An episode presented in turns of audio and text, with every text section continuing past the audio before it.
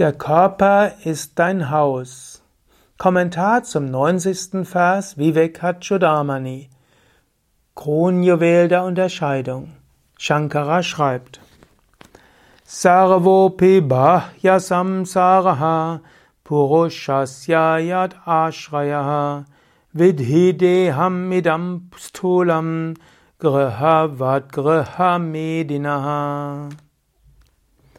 Wisse, dass dieser grobstoffliche physische Körper von dem abhängt, wie die Eindrücke von der Außenwelt verarbeitet werden, so wie das Haus für seine Bewohner ist.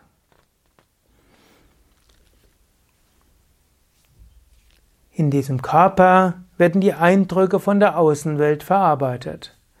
Deine Augen können besser sein oder weniger gut. Wenn ich meine Brille abnehme, sehe ich sehr viel weniger.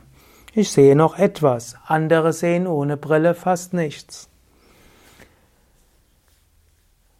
Wenn ich vielleicht zu laute Geräusche gehört habe, eine Weile höre ich nichts. Ich hatte irgendwann mal eine hm, Borreliose gehabt, Neuroborreliose, hat mein Gefühlempfinden im ganzen Körper geändert. Glücklicherweise inzwischen vollständig verheilt. So kann es viele Störungen geben. Viele Menschen, bei Männern scheint das häufiger zu sein, können im Alter nicht mehr so gut riechen. Sinne sind besser und weniger gut. Es hängt letztlich auch von den körperlichen Sinnen ab, wie du diese Welt wahrnimmst oder auch nicht wahrnimmst.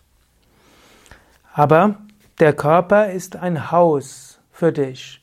Manchmal wird auch gesagt, der Körper ist der Tempel der Seele. Und so solltest du auch mit dem Körper freundlich umgehen. So wie du einen Tempel idealerweise reinhältst und sauber hältst, so kannst du sagen, du willst den Körper rein halten, sauber halten, gesund halten. Es ist nicht dein Körper, es ist letztlich Haus Gottes. So geh respektvoll mit dem Körper um, mit deinem Zuhause, aber sei dir bewusst, du bist nicht der Körper.